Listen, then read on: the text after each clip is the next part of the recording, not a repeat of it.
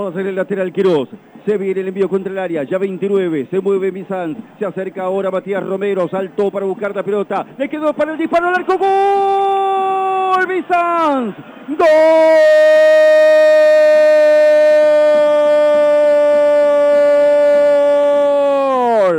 de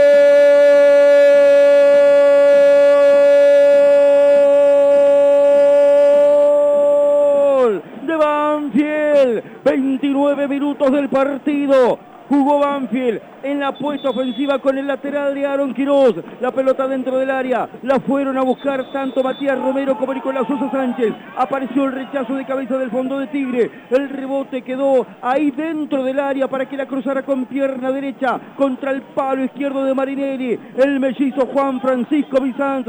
29, dijimos, Banfield se puede llevar algo más de esta cancha desde Victoria. Lo dijo Fabián, tiene que jugar con convicción. Fue a buscar esta vez Banfield firme y seguro. Y el mellizo Bizanz otra vez abriendo el marcador para que Banfield empiece a construir lo que puede ser una muy laboriosa y trabajada victoria. 29, Bizanz para poner Banfield 1, Tigre 0. Una cosa, una cosa que Bizanz al gol. El lateral de Quirós, algunos movimientos en el área, la segunda pelota que le cayó casi en el punto del penal, le cayó llovidita, se preparó para la volea de pierna derecha contra el palo izquierdo de Marinelli, gana Banfield que aprovechó una cegada, 1 a 0 a los 30 de la primera mitad.